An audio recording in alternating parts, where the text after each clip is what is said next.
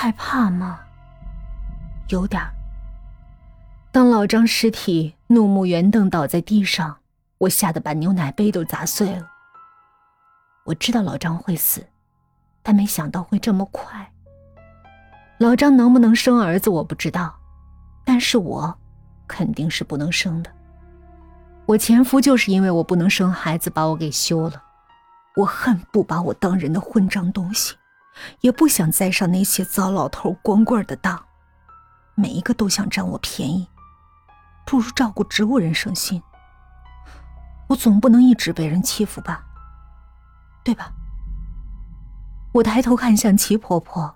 笑着问她，她当然无法给我答案，因为齐婆婆已经在床上躺了五年了，脖子以下根本无法动弹，一双白内障严重的眼珠子能转，但半米以外就看不真切，耳朵也不好使，只是苟延残喘，努力证明自己还活着。齐婆婆今年八十岁，如果不是从楼梯上摔下去瘫痪了，也是个硬朗的老太太。她生了三个儿子，个个都有出息，但都不赞成老母亲和自己住，说什么婆媳关系不好处，家里生了二胎，房子小不够住，老人家还有点轻微的老年痴呆，老太太性格古怪，总之就是没法住在一起。齐婆婆像了个瘪气的皮球，被儿子们文明而客套的踢来踢去，最后送去了养老院。齐婆婆吃不惯养老院的伙食，吵着要回家，出门就被汽车给撞了。儿子和养老院打了一年官司，得了二十五万赔偿金，便用这笔钱请保姆照顾他。我一个月工资三千五，外加一千五的生活费另算。和齐婆婆单独住在她原单位的公房里，一个套三的老房子。齐婆婆一个人在里头带大了三个儿子，最后兜了一大圈。又住了回去。我喜欢齐婆婆，她不言不语，不动不闹，我要吃什么就吃什么，要说什么就说什么。她浑浊的目光落在我身上，隐隐带着笑意。我给她喂饭、擦身、把屎把尿、洗澡、晒太阳。这大大的房子里，就我们俩相依为命。齐婆婆喜欢听戏，我喜欢看偶像剧。我们俩齐齐坐在沙发上，一人看一个小时，特别公平。照顾齐婆婆特别自由。一开始我还七点准时起床，后来发现八点、九点、十点起床也没人管，我便把闹钟关了，直接睡到自然醒。因为齐婆婆不会说话，最多简单的啊啊。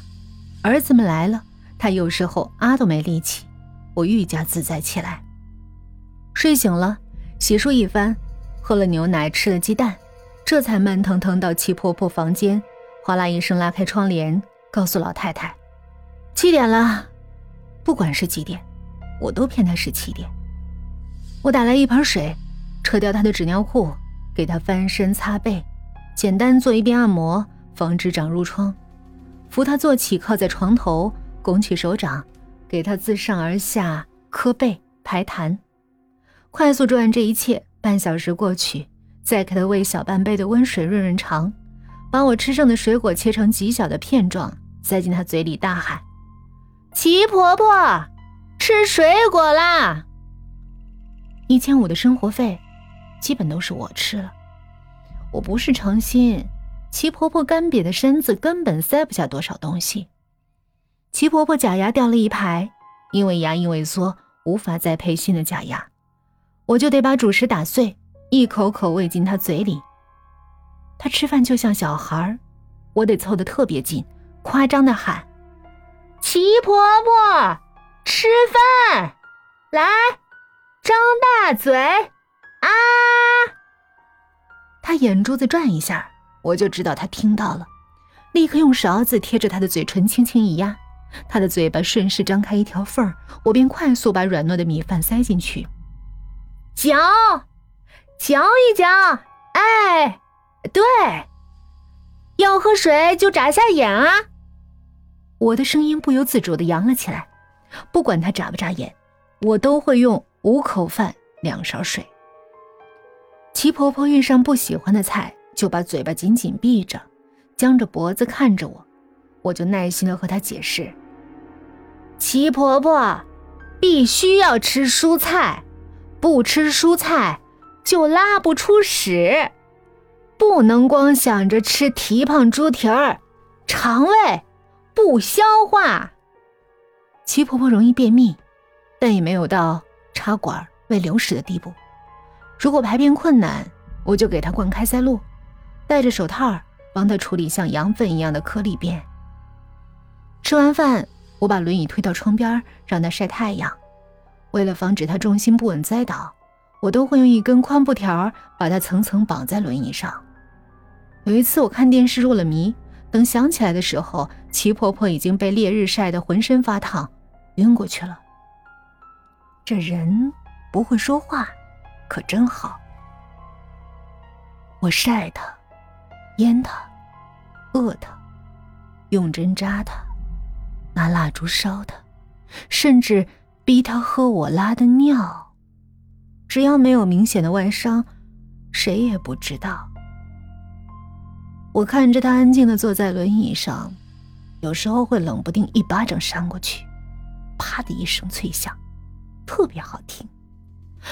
这就是我的娱乐方式之一。我反手又是一巴掌，他的头乖乖偏了回去。无聊的时候，我就会打他的脸玩，看着他瘦巴巴的灰脑袋，不倒翁一样晃来晃去。没别的原因，我只是单纯的无聊而已。我喜欢齐婆婆。就像小时候喜欢的一个丑娃娃，用稻草扎的，毛松松的，没有心，没有生命。有时候转过头，会看到齐婆婆眼角有泪，我总会握着她的手安慰她：“别怕，有我呢。生死不就那么回事儿吗？你还有儿子。”我屁都没有，干这些下三滥的活儿，就是为了挣点养老钱。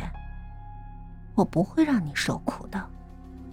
我十六岁就没了妈，我对你就像对自己妈一样亲。女人这一生啊，就是受罪，嫁男人受罪，生孩子受罪，老了也受罪，不如死了。